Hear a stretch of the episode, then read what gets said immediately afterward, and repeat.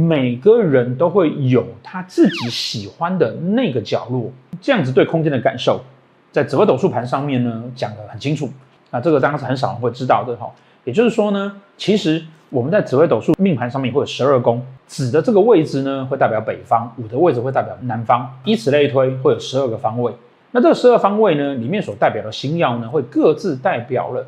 我们在这个方位上面，我们所呈现出来的心理状态，这个是斗数很高深的运用方法。透过这个方法，可以复杂的找到属于自己运势比较好的位置跟比较适合的位置。